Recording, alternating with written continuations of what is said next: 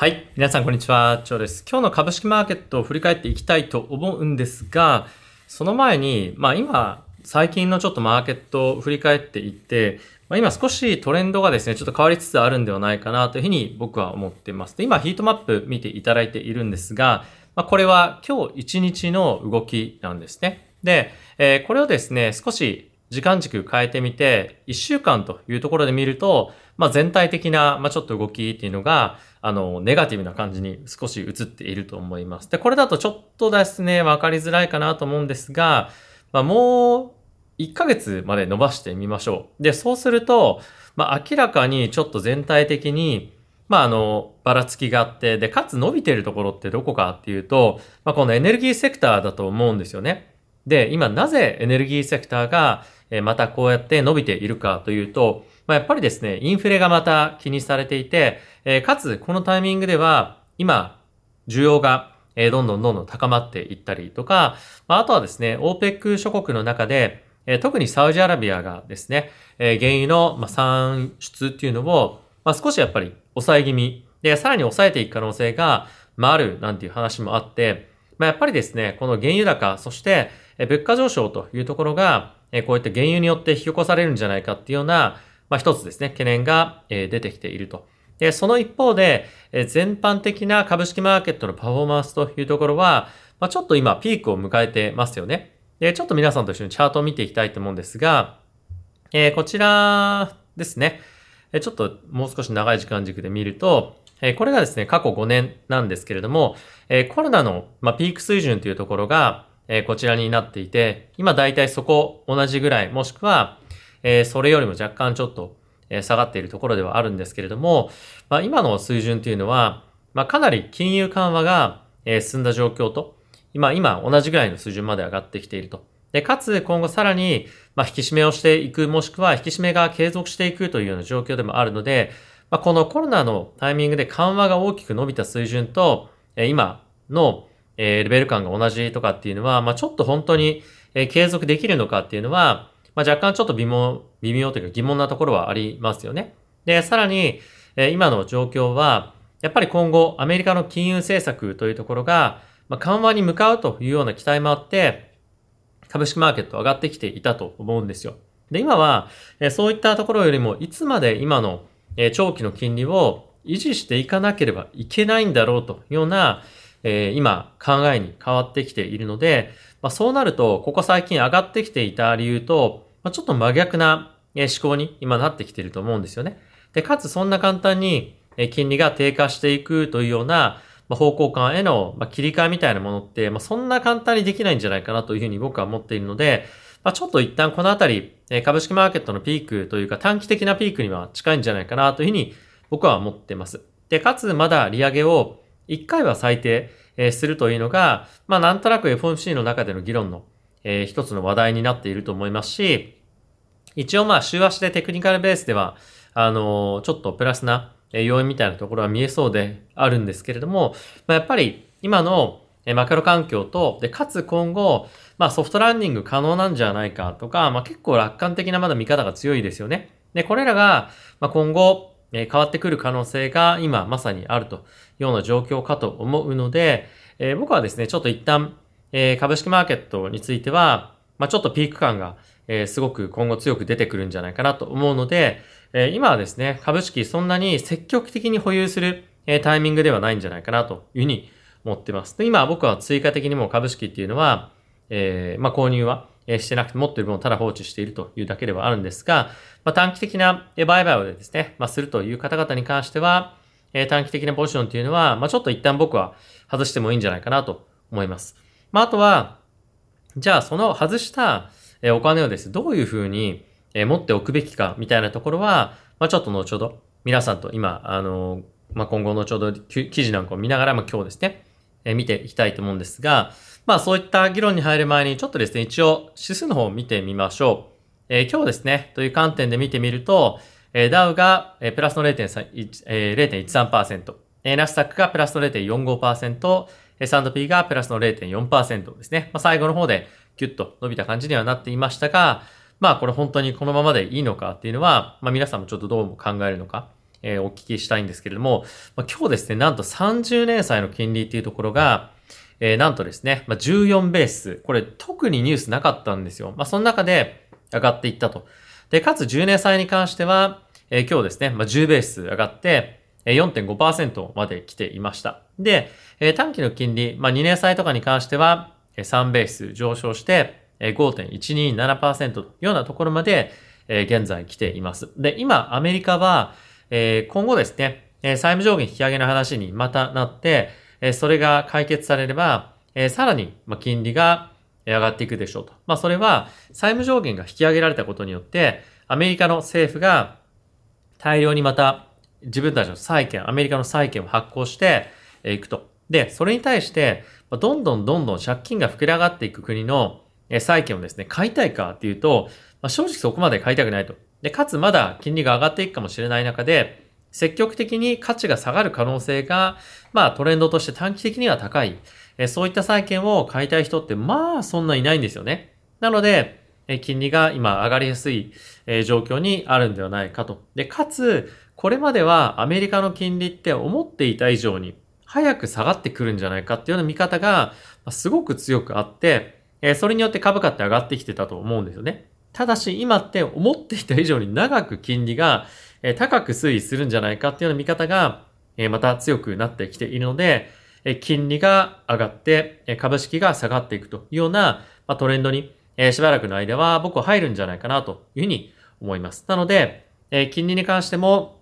まだ上がっていくので、え債券もですね、あまり買えない。そして、え株式も下がっていくということであれば、ま株式も買えない。何も買えないっていうような状況に、まあ今まさにあるとで、えそんな中ですね、まあ、あの、為替なんですけれども、え皆さんも、まあ、よく見ております、ドル円ですね。で、今現在148.85というところまで上がってきました。え、我々、日本人としては、円を持っているか、ドルを持っているかだけで、え、かなりのパフォーマンス違いましたよね、今年。で、円を持っているってことは、円で使うからいいよではなくて、まあ、円に投資してると同じで、まあ、やっぱりですね、ドルを持っていたと比べると、もう大体今年、去年合わせて、まあ、3、40%、30%ぐらいかな？パフォーマンス違ったと思うので、まあ、やっぱり円を持っておくことって、まあ、結構リスクだったし、これからもリスクだと思うんですね。後ほど円に関する、えー、ニュース記事ですね、ご紹介をしたいと思うんですが、しばらくの間、えー、今日いろんな重要な発言があって、えー、円がさらに安くなっていくんではないかなと思うので、えー、このチャンネル見てくださってる方で、あれ？円しか持ってない？みたいな方は、まあ、本当にですね、気をつけた方が僕は、まあ、いいんじゃないかなと思っています。で、えー、今ですね、まあ、コモディティ、皆さんもご存知の通り、え、ここ最近ですね、原油が非常に高くなっていますが、まあ、今日という観点では動いていません。で、ビットコインに関しても今日はあまり動いていませんね。まあ、ほぼフラットという感じにはなっています。はい。で、ここからですね、皆さんと一緒に、えー、まあ、まずニュースですね、えちょっと見ていきましょう。で、えー、その前にですね、このチャンネルは FXCT のスポンサーでお送りをしております。で、FXCT は株、為替、コモディティ、そして、えー、仮想通貨、まあ、こういった4つのアセットクラスに対して、えー、同じアカウントで投資をできるプラットフォームとなっています。で、今ですね、9月31日まで限定で、えー、持ってる方も、口座すでに持ってる方、そして新規の方、両方ですね、8万円入金していただいて、5GT ロット取引していただくと、1万円の引き出しができる現金がもらえます。そして、口座開設ただして KYC するだけで、1万5000円分のこれ取引ボーナスでもらえるキャンペーンやってますので、えこういったキャンペーンですね、まあ、ぜひご活用いただければと思っています。はい。まずですね、こちらのニュースから見ていきましょうえ。シカゴの連銀総裁がソフトランディング可能ですっていうようなヘッドラインになっているんですが、まあ、実際これどんなことを言ってたかっていうと、中身見ていくとですね、アメリカの金融当局がインフレ抑制に向けて金利を引き上げても、米国がリセッション、景気後退を回避することは可能だと、ね、考えを示しました。これ可能とかって言ってるのって、まあ、正直あまり当てにならなくて、まあ、そういう可能性もあるよね、ぐらいな感じで聞いていただければと思うんですが、まあ、その一方で、え私はですね、まあ、その物価上昇率が続いて、あの、上がっていって、かつ、まあ、利上げをしていく中で、ソフトランディングにですね、えー、行く可能性、まあ、ソフトランディングっていうのは、まあ、景気後退までいかない、まあ、景気の原則でとどまるでしょうということを言っているんですけども、まあ、それをですね、黄金の道、まあ、ゴールデンロードみたいな感じで、えー、言っていると。で、それは可能だと考えるが、えー、多くのリスクがあり、その道は長く曲がりくねっているみたいな感じで言っていて、まあかなりやっぱり難しいっていう認識なんですよね。なのでさっきのヘッドラインと同じように、えー、ソフトランニング可能ですっていうのよりは、どちらかというとソフトランニング結構難易度高いねっていうような内容になってきていますと。で、えー、他はですね、まあちょっと面白いポイントかとしては、まあ、金利をどこまで引き上げるべきかよりも、今どの程度長い期間、高水準で金利を維持するかの議論をする時期に急速に近づいているということで、もうあと利上げをしても1回ぐらいかなという感じに、えー、実際はなってきていると思います。で、今後利下げについては、え、どのタイミングかっていうような議論になっていくと思うんですが、まあ、パウエル議長としては、まだ利下げを議論するようなタイミングでは全くないというような感じで、えー、継続してまだ物価上昇率が、え、上がっていったりとか、まあ、あとは雇用とか、まあ、あとはですね、えー、個人の消費が非常に強いということで、え、そこを抑え込むために、え、利上げしなきゃいけないのかどうかっていうような議論が、まあ、今、先決であって、え、そんな先の未来はですね、議論できないみたいな感じに、え、今、まだなっているということで、え、引き続きですね、えー、高的な、高的っていうのは、金利を上げていきましょうという方向の、え、姿勢をですね、崩さないでいるというのが、ま、今の状況になっています。まあ、あと、パウエル議長っていうのは、やっぱそういった姿勢を示しておくことによって、えー、市中の金利。まあ、これは、まあ、僕らがですね、トレーディングビューとか、まあ、いろんなチャートで、えー、見る金利のことをですね、市中の金利っていうふうに言うんですが、まこの市中の金利を、まあ、下げたくないんですよね。下げてしまうと、それによって何も金融政策変えてないのに、えー、緩和をですね、している。まあ、つまり金利を下げているのと同じような効果になってしまうので、まあ、維持でも金利は維持しておきたいんですよ。なので、えー、何も自分たちが、え、金利をですね、下げていくっていうような、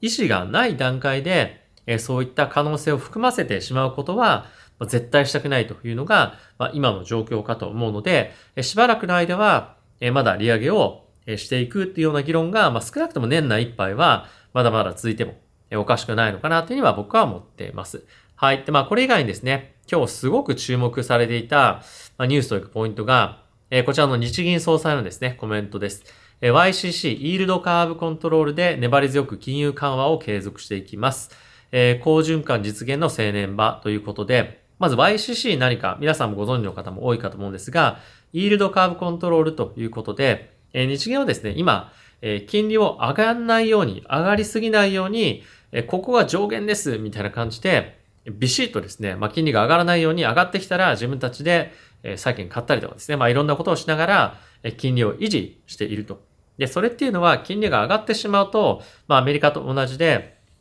その市中の金利がですね、上がってしまうと、引き締めをしているような効果がマーケットに起きてしまうので、できるだけ今、日銀は、え緩和状態に、そのマーケットを緩和状態にして、しっかりと賃金をですね、まあ、上がっていって、えその中で日本の物価上昇率っていうところも、まあ、ある程度、まあ、いい具合な感じで、え維持しておきたいと。やっぱりこの金利が上がってしまうことによって、え日本の企業もですね、まあいろんなその、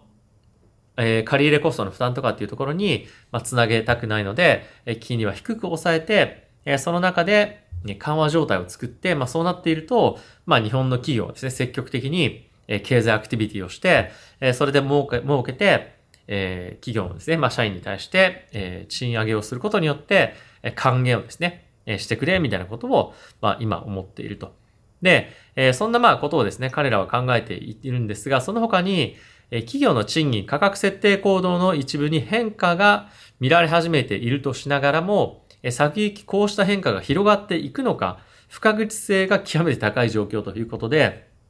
まだこの状況が続いていくかわかんないと。まあ、賃金はちょっと上がってきてはいるけども、続続いていくのかわかんないよということですね。え、賃金の上昇を伴う形での2%の物価安定の目標のえ持続的、安定的な実現を見通せる状況には至っていないということで、えまだまだえ緩和をしっかりと続けるということですね。え物価を押し上げる主役が価格転嫁の影響である第一の力から企業の賃金価格設定の行動の変化が続き、景気の改善から賃金上昇率が伸び、伸びを高め、緩やかな物価上昇につながる第二の力。まあ、これは企業のさっき言っていた賃金価格の設定行動の変化が、え継続してっていうことなので、まあ、企業はどんどんどんどんですね、あの、設けて、まあ、それを授業に還元するっていう動きが第二の動きというふうに言われているんですが、まあ、その第二の動きが、まだまだですね、続いていくかどうかわかんないよっていうのが、まあ、今の状況ですというふうに、まあ、日銀は言っているんですね。はい。まあ、こんなところがですね、メインの発言だったんですが、それ以外に、まあ、現時点では来年以降、2024年以降も、高めの賃上げを実施するか判断を留保している企業も多く、賃金設定の、えー、行動の変化の持続性を見極める必要があると。で、日本企業っていうのは、やっぱりですね、人材の流動性、まあこれつまり、転職する人がそんなに多くなかったりもするので、賃金をですね、わざわざ上げて、この人たちを囲い込もうみたいな、まあ感じの分が正直あまりないですよね。まあ、あの、ちょっと上げておいたりとかすれば、まあ、残るだろうみたいな感じの人が多かったりとか、え、もっといい人をですね、お金出して取ろうみたいな感じには、なかなかならないじゃないですか。やっぱり日本の企業っていうのは、まあ、大体、これぐらいのレベルの人は、まあみんな大体同じぐらいの給料とかですね、ボーナスをもらって、まあちょっとがん、めちゃくちゃ頑張るとちょっとだけ賃金上がって、まあ全然頑張らなくても、まあ平均か平均ちょっとぐらい、あの下がったぐらい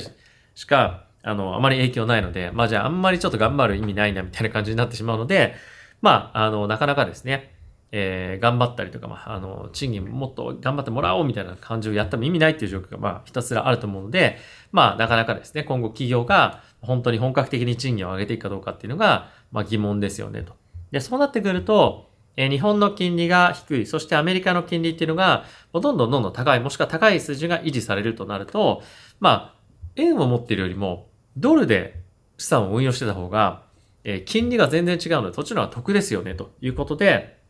えどんどんどんどんですね、まあ、これ一つの例ですけれども、ドルを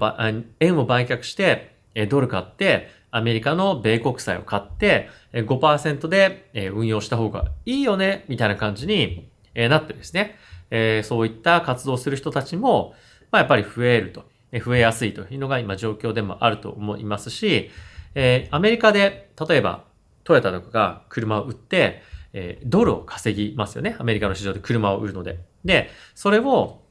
そのままアメリカに置いといて、例えばアメリカの米国債買ったりとかして、えー、金利を稼いでおいた方が、日本にわざわざその海外で稼いだドルをですね、あ、あの、ドルを売却して円に変えて持っておくってことは、まあ必要性がない限りする必要ないわけですよ。なのでやっぱり円を買う圧力っていうのが、まあ今の状況っていうのはなかなか、あの、起きづらいというか、まあ全く、あの、そうする意味がないというのが状況でもあるので、まあ、円高に今ですね、触れる理由が正直全然ないっていうのが、まあ少なくとも短期的にはあると思いますので、え継続した、まあ、ドル円の動きっていうのは、まあ、アップサイドとかドル高の方向に、えまだまだ動いていく可能性がある。ただし、150円近辺は、まあ、介入があるということで、まあ、ちょっとそのあたりの駆け引きみたいなところがすごく面白いような今、状況にあるかなと思います。まあ、このあたり、えドル円ですね、取引したいよっていう方は、えさっきの FXGT とかもできるので、え見てみるといいんじゃないかなと思ってます。はい。まあ、あとはですね、これ面白いのが、中国の不動産株が、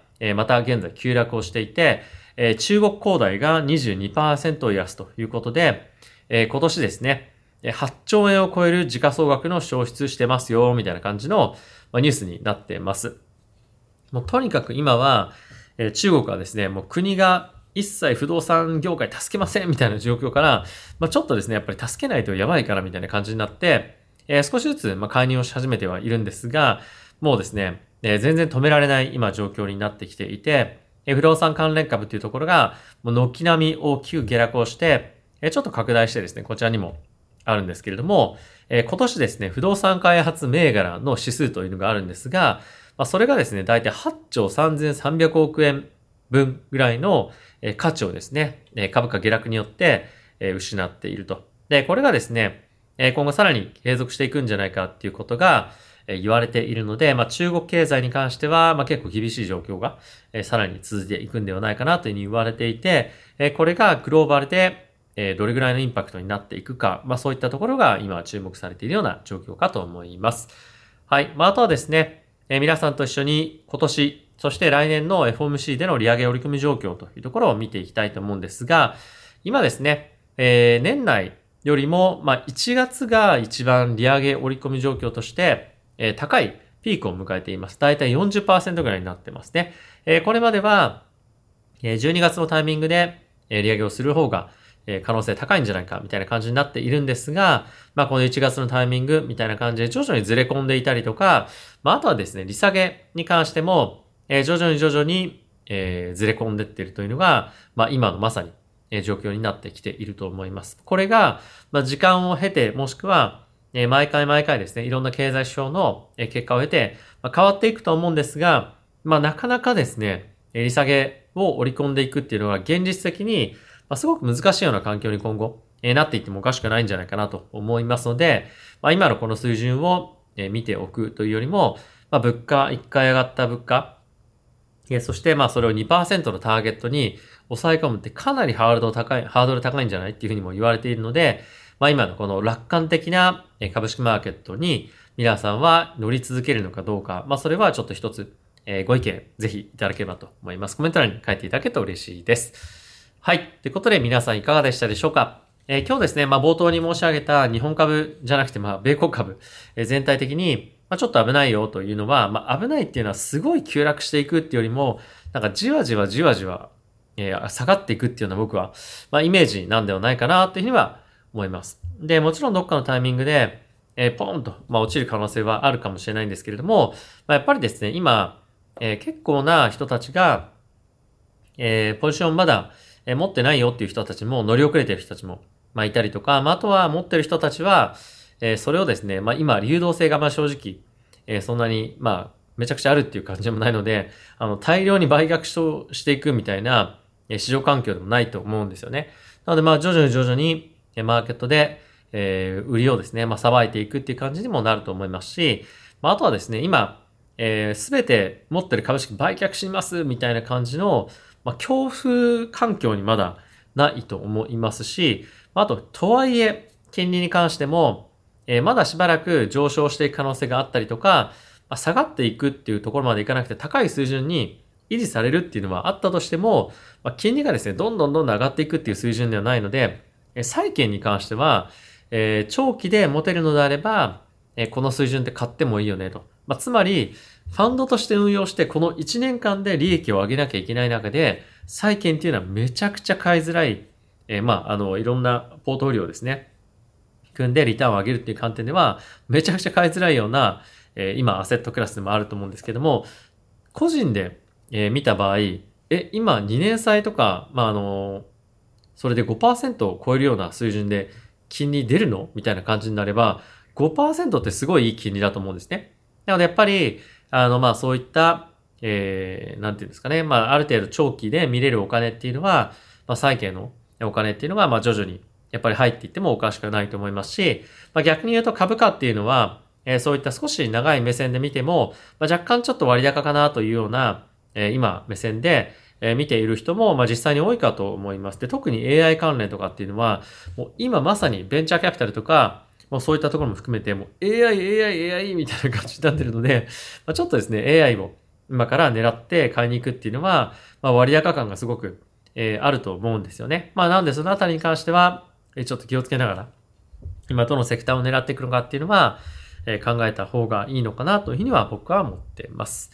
はい。ってことで、えー、皆さんいかがでしたでしょうかまあ、今日ですね、まあ、久しぶりにちょっとまあ自分がどんな感じで、え、強く持ってるのかみたいなものを、まあ意識的にちょっと、え、発信をした回でもあったと思うんですが、まあ、やっぱりですね、ちょっとその、もともと金融機関に働いていた身からすると、もうこれが買いです、これが売りですみたいなのっていうのは、まあすごく言いづらいというか、まあ正直なんか誰もそんな会話しないんですよね。あの金融機関の中で、えー、仕事をしているとですね。まあそれはセールスであってもそうですし、えー、投資家であっても、これ絶対上がるよ、もう、買いだみたいな自分で思ったり、仲間内で議論をすることはあっても、対外的に、もうこれは絶対買いだみたいに言ってる人ってもほぼいないんですよね。なので、まあ、あの、それは僕のスタンスというか、まあそういうのが染みついちゃってるんですけども、